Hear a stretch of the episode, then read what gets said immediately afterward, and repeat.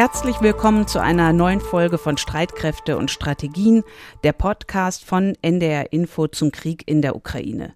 Es ist Freitag, der 13. Januar 2023 und wir zeichnen den Podcast um 14 Uhr in Berlin auf im ARD Hauptstadtstudio und wir, das sind Kai Küstner und im Büro nebenan Anna Engelke. Der ukrainische Präsident Volodymyr Zelensky ist ja ein Meister vor der Kamera. Zelensky taucht auch dort auf, wo man ihn nicht unbedingt erwartet, zum Beispiel bei den Filmfestspielen in Cannes im vergangenen Sommer oder diese Woche bei der Verleihung der Golden Globes in Los Angeles. Und dort sagte Zelensky, die Golden Globes seien erstmals 1943 verliehen worden, als der Zweite Weltkrieg noch nicht vorüber war. Und dann fügte der ukrainische Präsident noch hinzu, jetzt haben wir 2023 und der Krieg in der Ukraine ist noch nicht vorüber, aber es ist bereits jetzt klar, wer gewinnen wird. Es wird noch Kämpfe und Tränen geben, aber ich kann Ihnen definitiv sagen, wer die Besten waren im vergangenen Jahr, das waren Sie, die freien Menschen der freien Welt. It is now 2023. The war in Ukraine is not over yet, but the tide is turning, and it is already clear who will win. There were still battles and tears ahead, but now I can definitely tell you who was the best in the previous year. It was you, the free people of the free world. Und Zelensky dankte für die Unterstützung der freien Menschen der westlichen Welt. Und das Mittel der Videoansprache setzt der ukrainische Präsident so effektiv ein wie eigentlich kaum ein Staatschef vor ihm, jedenfalls nicht in der jüngeren Vergangenheit. Na, er tritt dann ja immer im soldatengrünen T-Shirt auf oder jetzt im Winter im Pulli und dann spricht er vor den Parlamenten dieser Welt, vor Regierungschefinnen und Regierungschefs der EU, der größten sieben Industrie Industriestaaten G7 oder der G20. Und ich glaube, es ist wirklich nicht übertrieben zu sagen, dass die Unterstützung aus den westlichen Staaten anhält, auch die ganze Zeit und die ganzen Monate anhält. Das hat auch mit seinen Reden und mit seinen Videos zu tun. Und natürlich, und das darf man überhaupt nicht äh, kleinreden, und natürlich mit den beeindruckenden Leistungen der ukrainischen Soldatinnen und Soldaten. Und um die Unterstützung des Westens, genauer gesagt, um die Unterstützung aus Deutschland, darum geht es in unserer heutigen Ausgabe. Und dazu hast du sehr ausführlich recherchiert, lieber Kai. Ja, das ist ein Thema, das mich beschäftigt eigentlich seit dem 1. Januar, seit ich hier wieder im Dienst bin, im Hauptstadtstudio. Aber auch die Frage bewegt uns, wie steht Deutschland eigentlich da Anfang 2023? Wie groß ist unsere Unterstützung für die Ukraine finanziell, humanitär? Und natürlich, wie sich das für Streitkräfte und Strategien gehört, auch militärisch. Aber bevor wir dazu kommen, Anna, werfen wir erst noch einen Blick auf die Lage in der Ukraine selbst. Ja, in dieser Woche haben wir ja wieder viel gehört über die zähen Kämpfe in und um Bachmut im Osten der Ukraine. Da haben wir ja wirklich schon häufig drüber gesprochen hier in unserem Podcast. Und offenbar gibt es auf beiden Seiten hohe Opferzahlen. Und es ist jetzt vor allen Dingen in den letzten Tagen ein Ort dazugekommen, Soledar. Das war früher die Heimat für gut 10.000 Ukrainerinnen und Ukrainer. Dieser Ort ist etwa 10 Kilometer von Bachmut entfernt. Und wir hatten in unserem letzten Podcast am Dienstag, da habe ich das britische Verteidigungsministerium zitiert, und zwar mit der Einschätzung, dass Soledar wahrscheinlich von russischen Kräften erobert wurde. Und ähm, das, es hat noch Kämpfe jetzt in den vergangenen Tagen gegeben. Und es sind vor allen Dingen die Kämpfer der Söldnergruppe Wagner, die dort aktiv sind. Und unsere ARD-Kollegin Rebecca Barth, die hat es geschafft, mit einem ukrainischen Soldaten, der in Soledar eben gegen diese Söldnergruppe Wagner gekämpft hat, sie hat es geschafft, mit einem der ukrainischen Soldaten zu telefonieren.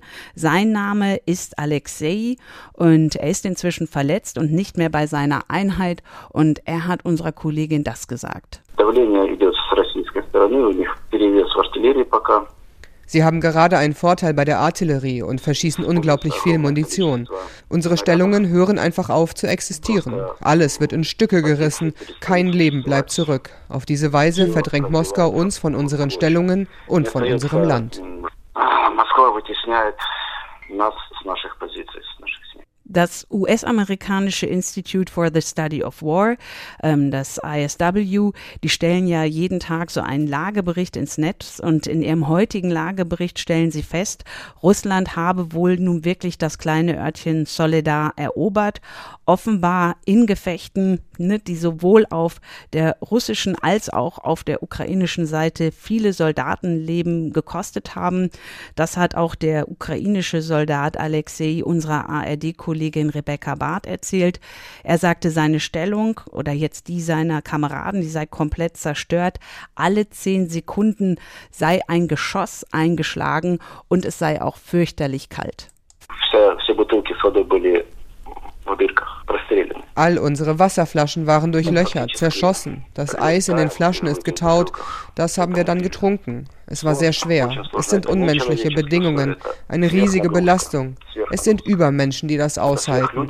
Wo die Russen vorbeigezogen sind, gibt es kein Leben mehr. Там, где прошли русские или там, где контакт с русскими, там не остается жизни. Zur Einordnung des Örtchens Soledar. Der taktisch-strategische Wert von Soledar, der steht im Zweifel. Es ist ein kleines Städtchen. Es ist jetzt kein ähm, Dreh- und Angelpunkt, auch militärisch gesehen. Es gibt zwar dort einige unterirdische Salzstollen, in denen man dann auch äh, LKW, Panzer und anderes verbergen könnte, aber eigentlich in dem Sinne kein großer taktischer Gewinn. Aber die Russen möchten endlich auch einen Sieg und der russische Präsident Putin will endlich auch einen Sieg verkünden können. Und da ist ja jeder Geländegewinn wichtig. So viel zur heutigen Lage in der Ukraine. Kai, du hast ja gerade schon angerissen, worüber wir sprechen werden. Und zwar äh, einfach dieser vertiefte Blick, den wir heute werfen wollen auf die Frage, wie steht Deutschland und wie steht auch die Bundesregierung zu Beginn des Jahres 2023 da. Und bevor wir uns jetzt so das große Ganze anschauen, lass uns doch auf die laufende Debatte gucken, die laufende Debatte um die Kampfpanzer, da kommen wir nicht herum. Ähm, wie groß, Kai, ist denn jetzt der Druck auf Deutschland und insbesondere auf den Kanzler, auch äh, Kampfpanzer an die Ukraine zu liefern? Also aus meiner Sicht ist es tatsächlich so, dass dieser Druck im Grunde zuletzt täglich, äh, stündlich, wenn nicht gar minütlich gewachsen ist. Es ist also jetzt nicht so, dass Olaf Scholz sich mit seiner Panzerwende von vergangener Woche wahnsinnig viel Luft verschafft hätte, also mit diesem Beschluss Marder Schützenpanzer nun an die Ukraine zu liefern, was ja wirklich eine neue Phase von Waffenlieferungen einläuten wird. Ähm, was Scholz in erster Linie in Bedrängnis bringt, ist dieser Vorstoß aus Polen aus meiner Sicht, eine europäische Koalition zu bilden, um den Leopard-Kampfpanzer zu liefern. Das entkräftet nämlich so ein bisschen das Dauerargument des Kanzlers, äh, keine Alleingänge vollführen zu wollen. Denn wenn man das ja im Verbund und gemeinsam macht, ist das natürlich das krasse Gegenteil eines Alleingangs. Hinzu kommt Druck aus Finnland, aus Frankreich, aus Großbritannien. Von dort gibt es Medienberichte, dass die Briten Challenger-Kampfpanzer liefern wollen. Das alles wird flankiert von zahlreichen Militärexperten, die sagen, so richtig wirkungsvoll wird der Marder eigentlich nur mit dem Leopard an seiner Seite? Nun, nur die Lieferung von Schützenpanzern, das wäre so, wie wenn sie Nägel liefern würden ohne Hammer. Das hat ja dir, Anna, der Militärexperte Markus Reisner, ein Oberst des österreichischen Bundesheers in diesem Podcast ähm, gesagt vor wenigen Tagen. Also aus meiner Sicht wächst der Druck aus allen Himmelsrichtungen auf Olaf Scholz, sozusagen Nägel mit Köpfen oder, wenn man auch so will, Nägel mit Hammer zu machen, was die Ukraine-Waffenlieferungen angeht. Ja, aber wie ist jetzt so dein Eindruck? Bewegt sich da was? Meinst du, dass Deutschland doch den Leopard 2 liefern wird? Den ARD-Kollegen von der Tagesschau hat ja der ukrainische Außenminister Kuleba gesagt, dass er fest davon ausgeht, dass das ohnehin früher oder später passiert.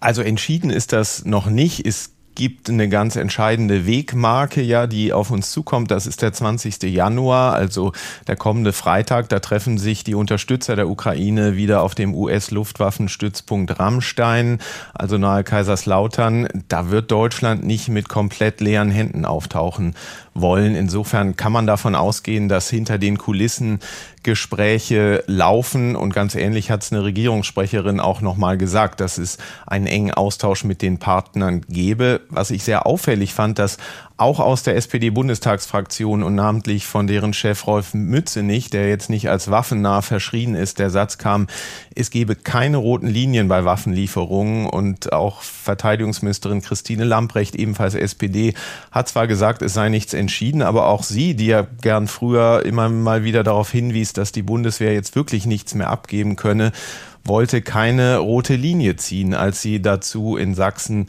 in diesen Tagen gefragt wurde. Und das ist, glaube ich, auch der richtige Ansatz, nichts auszuschließen, aber immer auch die Abwägung zu treffen, was will ich erreichen, was sind die Herausforderungen. Und dann kommt auch noch Saskia Esken, die SPD-Chefin, die sagt, die Ukraine müsse diesen Krieg gewinnen. Das ist eine erhebliche Veränderung der Tonlage. Also es ist nicht entschieden, ob nach der Zeitenwende und der Marder-Panzerwende jetzt auch noch die Panzerwende 2.0 und der Leopard kommt, aber der Druck aus meiner Sicht äh, wächst ganz entschieden.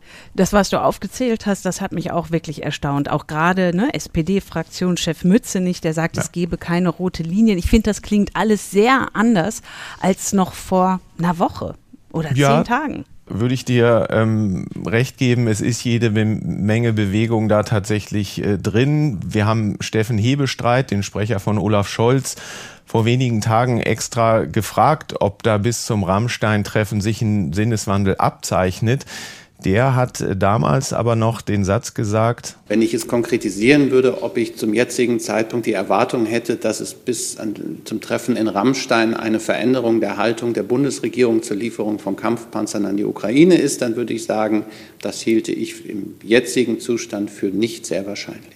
Trotzdem würde ich sagen, jeden Tag gibt's hier sozusagen in Berlin neuen Stand.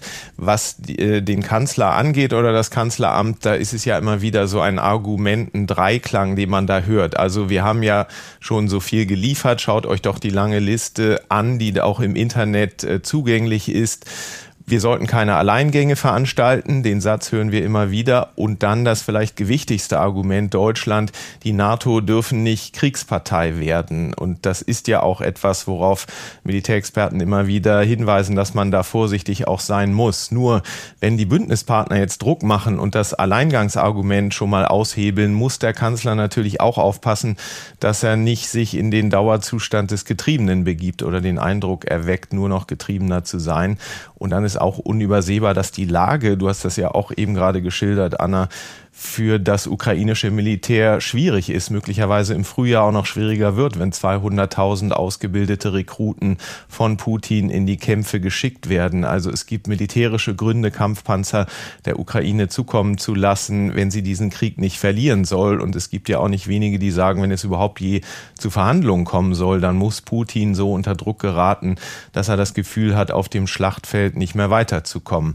Christian Mölling von der Deutschen Gesellschaft für Auswärtige Politik wurde diese Woche im ADZDF Morgenmagazin dazu gefragt, wie das Kanzleramt medial aus seiner Sicht dasteht. Man kann diese Schlacht auch medial gar nicht mehr so richtig gewinnen, weil der Druck immer weiter und weiter steigt. Das Thema wird aus den Medien nicht mehr rauskommen. Wir werden jeden Tag quasi darüber sprechen. Das heißt, die Frage ist eigentlich von den noch schlechten Optionen, welche ist diejenige, die am, am besten noch ist um dieses Thema Kampfpanzer medial, aber auch militärisch richtig abzuräumen. Denn wahrscheinlich wird es so sein, liefern wird man sie sowieso müssen. Liefern wird man sie sowieso müssen, sagt ähm, Herr Mölling. Man muss ehrlicherweise auch sagen, die Kampfpanzerdebatte führen wir nicht erst seit der Marder-Entscheidung, sondern im Grunde spätestens seit Sommer oder seit September sehr intensiv. Es wäre aus meiner Sicht, äh, und so siehst du es ja, glaube ich, auch, Anna, keine Überraschung mehr, wenn Deutschland Kampfpanzer liefern würde oder zumindest dem keinen Riegel vorschiebt, wenn Polen oder andere Staaten das jetzt wollen. Denn die brauchen ja Exportgenehmigungen, weil die Leoparden einfach hier in Deutschland hergestellt wurden. Du berichtest lange über Politik, ich berichte lange über Politik und da bekommt man ja auch immer mit so Signalwörter, die sich ändern, ne? wie von Mütze nicht, keine rote Linien mehr und so. Da scheint mir doch alles in diese Richtung zu gehen, aber wir werden es sehen. Entschieden ist nichts, hast du ja darauf verwiesen, ist auch genauso und die besondere Rolle Deutschlands bei der Entscheidung, äh, Leopard, äh, Panzer in die Ukraine zu exportieren, hast du ja auch unterstrichen. Die Bundesregierung verweist ja auch häufig darauf, wie stark sie die Ukraine unterstützt. Ähm, wenn sie jetzt wie in den vergangenen Wochen ne, auf Marder und auch auf andere Dinge äh, hinweist, allerdings nicht nur militärisch, auch humanitär und finanziell. Wie groß ist denn eigentlich die Hilfe? Kann man das etwas konkreter machen? Kannst du das konkreter sagen? Also wenn man die zugesagten Finanzhilfen jetzt mal rausgreift für die Ukraine, dann ist es tatsächlich so, dass die EU die USA mittlerweile überholt hat. Ähm, und innerhalb der EU wiederum ist Deutschland ja der größte Geber. Das alles sind Zahlen, die wir vom Institut für Weltwirtschaft in Kiel haben, die da regelmäßig versuchen, den Überblick zu behalten und Überblick zu bieten. Das sind jetzt äh, zusammengefasst humanitäre Hilfe, Finanzhilfe und militärische Hilfe. Und da kommt die EU-Stand Ende November auf 52 Milliarden Euro. Guckt man sich nur die Waffenlieferungen an, dann nimmt ja der Kanzler für sich in Anspruch, dass Deutschland nach den USA mit Großbritannien zusammen der wichtigste Geber sei. In absoluten Zahlen ist das auch schwer von der Hand zu weisen. Aber wenn man das alles ins Verhältnis zur Wirtschaftsleistung wieder setzt, und das tut das Kieler Institut zum Beispiel, dann kommt Deutschland den Zahlen vom November zufolge nur auf Rang 17. Und das ist ja auch eine Zahl, auf die immer wieder verwiesen wird. Aber die Waffen, die Gelder, die Generatoren, die geliefert werden, die helfen sollen, den Ukrainern den Winter zu überstehen, ähm, die sind auch noch nicht alles. Rund eine Million Flüchtlinge aus der Ukraine haben den Weg nach Deutschland gesucht. Also völlig kleinreden sollte man die deutschen Hilfen in der Tat nicht. Aber es ist doch interessant, dass das medial häufig anders wirkt, äh, wie die Bundesregierung rüberkommt. Ne? Also wir haben ja verschiedentlich auch schon hier in dem Podcast darauf verwiesen, man kann ja sich im Internet anschauen, was die Bundesregierung und die Bundesrepublik Deutschland alles schon der Ukraine zur Verfügung gestellt hat. Also zum Beispiel auch militärisch. Und da ist dann ja sowas dabei wie Iris-T, die Panzerhaubitze 2000, der Gepard, jetzt der Marder.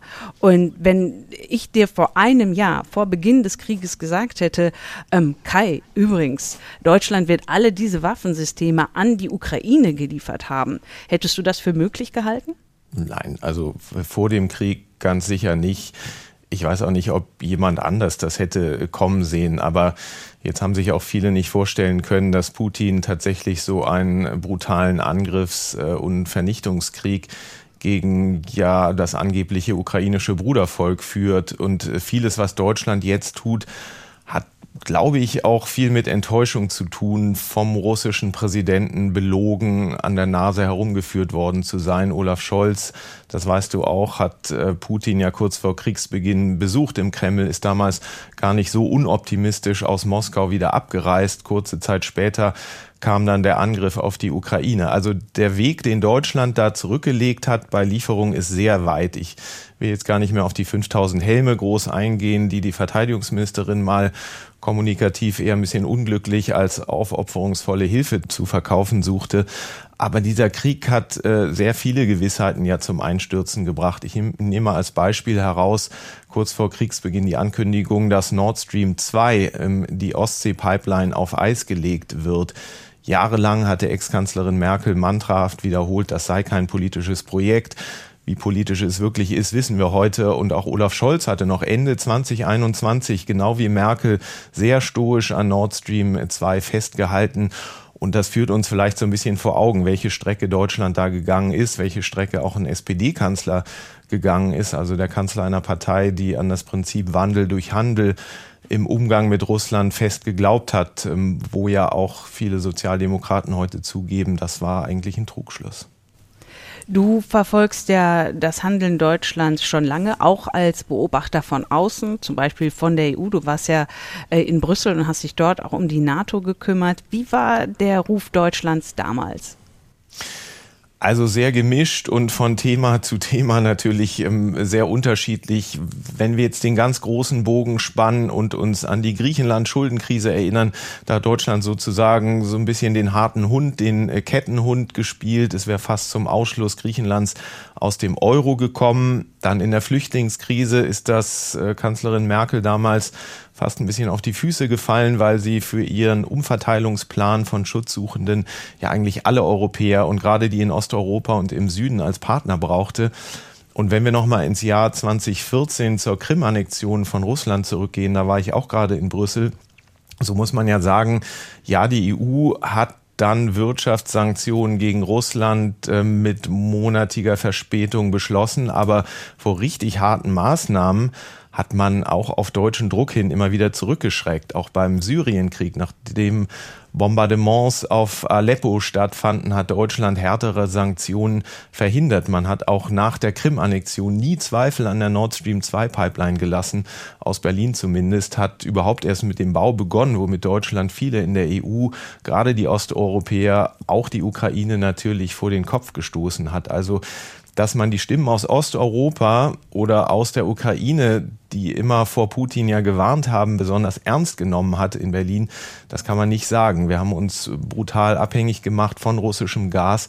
Die Folgen spüren wir heute und man versteht auch nicht so richtig, finde ich, warum die ehemalige Kanzlerin Angela Merkel zum Beispiel das nie einfach mal so eingestehen und sagen kann im Nachhinein, dass das ein Fehler war. Du hast die Vorbehalte in Osteuropa Deutschland gegenüber erwähnt oder auch die, die, den, den Blick Deutschlands auf Osteuropa und die osteuropäischen Einwände. Wie ist denn jetzt der Ruf Deutschlands heute? Olaf Scholz, ne, das wissen wir, hat ja am 27. Februar seine Zeitenwende-Rede gehalten und auch einen Führungsanspruch für sich und für Deutschland formuliert. Wie, wie schaut's aus? Also ich glaube, dass man ähm, Deutschland zugestehen wird, dass da viel passiert ist, aber dass man gleichzeitig auch noch viel erwartet. Man erwartet von Deutschland als größter Wirtschaftsmacht in Europa schon so eine Art Führungsrolle und ähm, die Bundesregierung hat diesen Anspruch ja auch in gewisser Weise erhoben. Also gerade angesichts der wohl größten existenziellen Krise für Europa überhaupt ich war vor ein paar Monaten in Osteuropa, in Tschechien zum Beispiel. Da versteht man die deutsche Zurückhaltung bei Waffenlieferungen in die Ukraine oder die Zurückhaltung im Umgang mit Russland überhaupt nicht. Mein Eindruck ist, wir befinden uns jetzt gerade in so einer Art, ich weiß nicht, Twilight Zone, also in so einer Zwischenphase, wo Deutschland sich mit dem Gedanken anfreunden muss, militärisch stärker werden zu müssen, zwangsläufig geopolitisch sich auch stärker einbringen zu müssen. Das merkt man auch in Umfragen, aber so ganz angekommen ist man da noch nicht, dass es diese Erwartungen seit langem schon aus den USA gibt. Daran gibt es überhaupt gar keinen Zweifel. Da wollte man sich ja eigentlich schon vor Jahren, also unter Barack Obama, eigentlich mehr Asien zuwenden. Äh, du warst auch mal Korrespondentin da, Anna. Ähm, vielleicht hast du diesen Pivot to Asia, wie er ja immer wieder genannt wird, auch schon wahrgenommen. Und Deutschland und Europa äh, wollte man aus Washington eigentlich vermitteln, eure Hausaufgaben hier vor Ort in eurer Region in Europa, die müsst ihr schon selber machen. Aber Europa ist einfach nicht so weit. Das zeigt sich ja in diesem Krieg wieder ohne die USA. Man muss es so hart sagen, würde es die Ukraine vermutlich längst nicht mehr geben. Und nochmal zum getriebenen äh, Kanzler Scholz nach der Marder-Entscheidung hat ja das Kanzleramt sehr viel Wert auf die Lesart gelegt, dass das im engen Schulterschluss mit den Amerikanern, mit den Franzosen geschehen sei. Aber dann stellte sich heraus, die Truppe, also die Bundeswehr, war nach der Verkündung eigentlich überhaupt nicht so richtig auf diesen Schritt vorbereitet. Da ist man schon ein wenig überrumpelt worden, so mein Eindruck was dann ähm, doch wieder den Eindruck hinterlässt, dass das wenig geplant und eben doch irgendwie getrieben wirkte, was dem Führungsanspruch Deutschlands ja auch irgendwie wieder widerspricht. Kanzler Scholz hat ja versucht, seinen Führungsanspruch zu unterfüttern, indem er angekündigt hat, 100 Milliarden Schulden zu machen für die Bundeswehr und für die Ausstattung der Bundeswehr. Du hast ja im vergangenen Jahr das schon mal genau eingeordnet, wie viel von diesen 100 Milliarden Euro eigentlich schon ausgegeben wurde. Das war ja äh, nicht so viel. Wie sieht das denn jetzt aus? Wie viel kannst du, wenn du jetzt einen Strich drunter machst, wie viel ist denn jetzt im vergangenen Jahr schon ausgegeben worden? Also die ersten Milliarden des Sondervermögens hat der Bundestag ja freigegeben. Unter anderem ist bewilligt, dass Deutschland den US-Tarnkappenjet F-35 kaufen kann. 35 Stück an der Zahl. 8,3 Milliarden Euro sind dafür vorgesehen, aber die sind natürlich im Moment noch nicht ausgegeben. Also da muss noch einiges vertraglich geregelt werden. Also die Dinge laufen jetzt an, aber es ist jetzt auch noch nicht so, dass Deutschland in diesem Jahr auf einmal das 2-Prozent-Ziel der NATO einhalten wird. Also diese 100 Milliarden lassen sich so schnell gar nicht investieren. Dann ist natürlich die Inflation ein Problem. Darüber hatten wir ja ähm, tatsächlich schon bei Streitkräfte und Strategien berichtet, dass ein gutes Stück dieses Jahr sehr komfortabel scheinenden 100 äh, Milliarden Polsters durch die Inflation aufgefressen wird. Da haben wir die Probleme beim Puma gehabt, also mit dem Ausfall von allen 18 Schützenpanzern bei einer Übung im Dezember. Das wird jetzt nicht dazu führen, dass der Puma gänzlich aussortiert wird, aber es zeigt doch, dass es noch eine ganze Menge zu beschaffen und zu tun gibt bei der Bundeswehr. Und damit sind wir bei der Bundeswehr beim Zustand der Truppe. Und du hast das ja gerade schon mal so kritisch angemerkt, die Ankündigung äh, Deutschlands der Ukraine 40 Marder zu liefern. Woher sollen die denn kommen? Die Marder, finde ich ja, eignen sich eigentlich ganz gut als Beispiel, um so ein bisschen den Zustand der Truppe zu beschreiben. Da hatte Verteidigungsministerin Christine Lamprecht noch im Dezember gesagt, davon können wir überhaupt keine mehr abgeben an die Ukraine, die brauchen wir selber. Ähm, da das jetzt alles schnell gehen soll mit den 40 Mardern, die ja nun doch der Ukraine zugesagt äh, sind, muss die Truppe doch einspringen. Die Ausbildung soll noch im Januar tatsächlich beginnen. Jetzt sieht so aus, und das war der Stand bei der Aufzeichnung dieser Sendung, dass ja Griechenland insgesamt 40 Marder auch zugesagt waren infolge eines Ringtauschs. Einige haben die Griechen auch schon, aber im Gespräch war, dass Athen auf 20 von denen vorerst verzichtet und sagt, okay, die können dann erstmal in die Ukraine gehen und das würde natürlich auch die Bundeswehr entlasten, weil man die ja dann sowieso abgeben wollte, nur eben an Griechenland äh, statt in die Ukraine. Aber der Marder ist tatsächlich ein ganz gutes Beispiel, ähm, was ähm, die Beschreibung des Zustands der Truppe angeht. Durch den Puma-Ausfall war ja klar, die Marder der Bundeswehr müssen für die schnelle Eingreiftruppe der NATO einspringen und müssen bereitgehalten werden. Das geht alles, aber das ist für die Truppe insgesamt ein ziemlicher Kraftakt. Und im Jahr 2025 hat man ja der NATO eine voll ausgestattete Division versprochen. Und ob das jetzt alles wirklich so gelingt, das muss man erstmal noch sehen, würde ich sagen. Und dann kommen ja noch die Patriots zu. Da, das ist ja ein Angebot auch des Bundeskanzlers, eine wesentliche Entwicklung. Polen bekommt Systeme aus Deutschland und die Ukraine soll jetzt auch eins bekommen. Dazu noch welche aus den USA. Wie entscheidend ist das mit dieser ähm, Flugabwehrrakete oder dem Flugabwehrsystem Patriot? Das ist noch so ein Beispiel von diesen Patriots hat Deutschland, äh, wenn ich das richtig im Hinterkopf habe, ganze zwölf Systeme. Davon sind einige in der Generalüberholung bei der Industrie. Andere sind in Polen versprochen. Es stehen welche in der Slowakei. Also viel mehr als ein einziges abzugeben hätte die Bundeswehr nicht. Damit wäre sie total überfordert gewesen.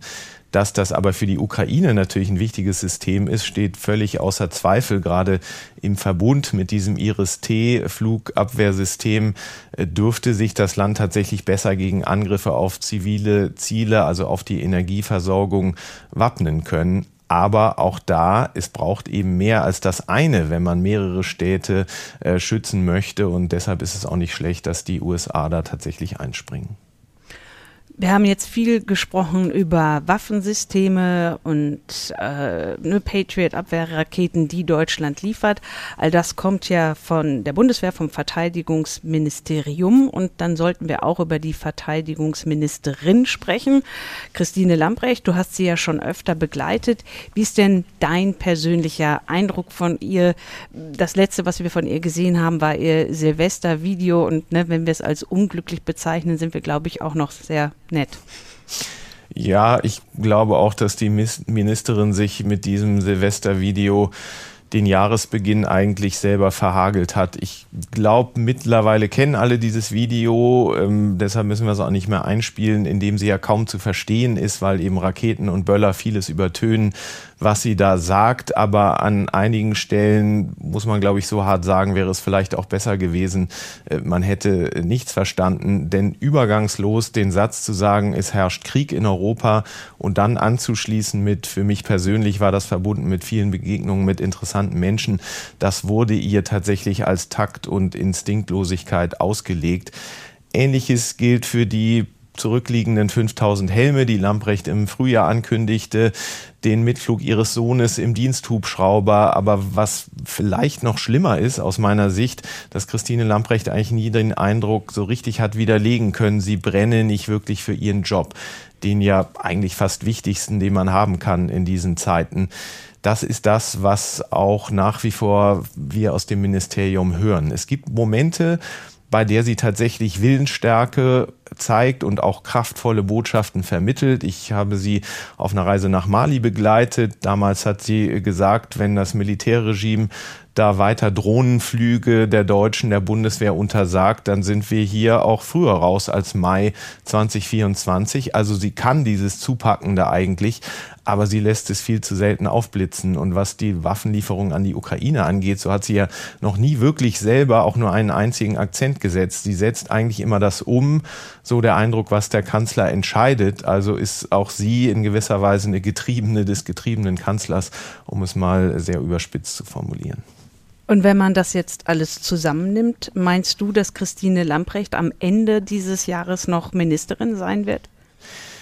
Bislang, sage ich mal vorsichtig, sieht das so aus. Die entscheidende Frage lautet ja, wie lange hält Olaf Scholz an ihr fest, der sie in dieses Kabinett geholt hat. Und da gibt es bislang keine Anzeichen, dass er da nicht mehr an ihr festhalten will. Wir haben einen Regierungssprecher unlängst danach gefragt, ob Scholz Lambrecht nach wie vor für eine erstklassige Ministerin hält, wie er das im Dezember ja erklärt hatte. Und da hat der Sprecher gesagt, da gibt es überhaupt keine Veränderung.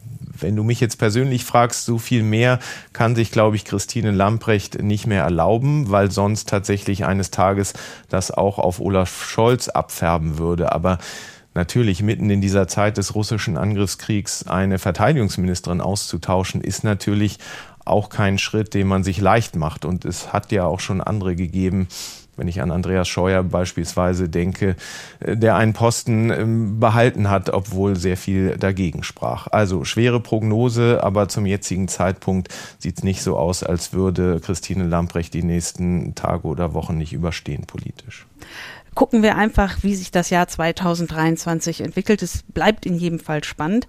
Kommen wir jetzt zum Schluss unserer Aufzeichnung noch zu einer Mail, die uns über die Weihnachtsfeiertage erreicht hat. Und zwar von unserem Hörer Lars Kühnstedt. Kai, äh, du hast die Mail vorliegen. Ja, Lars Kühnstedt schreibt, vielen Dank für Ihre wöchentliche Hintergrundberichterstattung. Können Sie bei passender Gelegenheit in einer Sendung darauf eingehen, wie die Verfolgung von Kriegsverbrechern abläuft? Zum Beispiel mit der Beantwortung folgender Fragen. Wer kann Anzeige erstatten? Wer erhebt Anklage? Können Kriegsverbrechen nicht auch in Deutschland verfolgt werden? Wer würde im Fall der Ukraine verfolgt werden? Die russischen Soldaten vor Ort, die Offiziere, die Befehlsgeber oder die Politiker? Und genießen aktive Politiker wie Putin oder Lavrov eigentlich Immunität, solange sie im Amt sind. Ja, lieber Herr Kümstedt,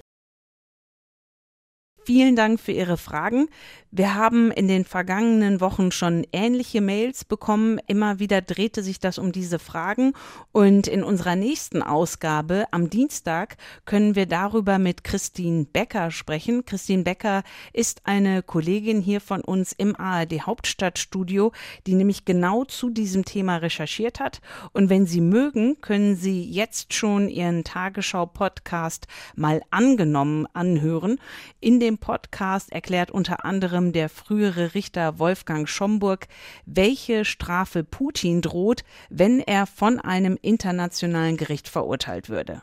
Maximalstrafe ist lebenslänglich. Und zwar aus gutem Grunde, weil der Strafgerichtshof von den Vereinten Nationen unterstützt wird, die mit großer Mehrheit die Todesstrafe ablehnt und in den meisten Mitgliedstaaten des Internationalen Strafgerichtshofs ist die Todesstrafe abgeschafft worden. Von daher ist ihm lebenslänglich die Höchststrafe. Das ist nicht so, dass wir das in Deutschland manchmal kennen, dass man denn nach 15 Jahren oder sowas freigelassen wird, sondern in vielen Fällen bedeutet es, dass die Leute tatsächlich bis zum Lebensende in Haft bleiben der frühere Richter Wolfgang Schomburg im Podcast mal angenommen. Er ist der erste deutsche Richter, der bei internationalen Strafgerichten mitgearbeitet hat. Und das war's auch schon mit unserer Streitkräfte- und Strategiensendung für heute. Wir freuen uns auch weiterhin über Feedback. Schreiben Sie uns gerne, schreibt uns gerne an unter der E-Mail-Adresse streitkräfte.ndr.de. Streitkräfte in diesem Fall mit AE. Und es sagen jetzt Tschüss, Kai Küstner und Anna Engelke.